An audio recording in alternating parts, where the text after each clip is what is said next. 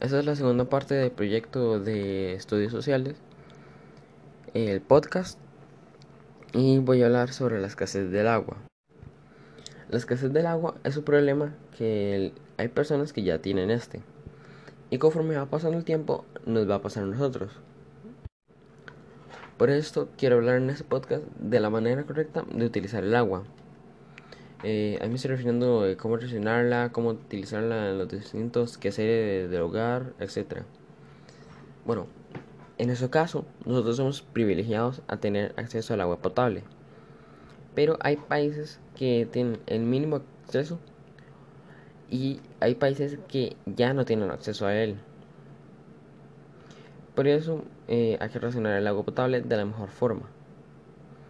Y hay personas que no saben esto, pero a la hora de tomar agua potable, que no sea el grifo, me estoy refiriendo eh, a ríos y lagos, eso eh, podría causar enfermedades que son muy dañinas para el cuerpo y nuestros sistemas. Eh, y este podría causar la muerte. Por ejemplo, el 10% de las muertes de los niños menores de 5 años están relacionadas con el agua.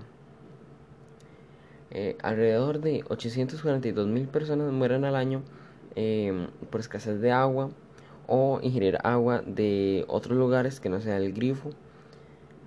Eh, entonces ellos están tomando agua de lagos, ríos eh, y eso.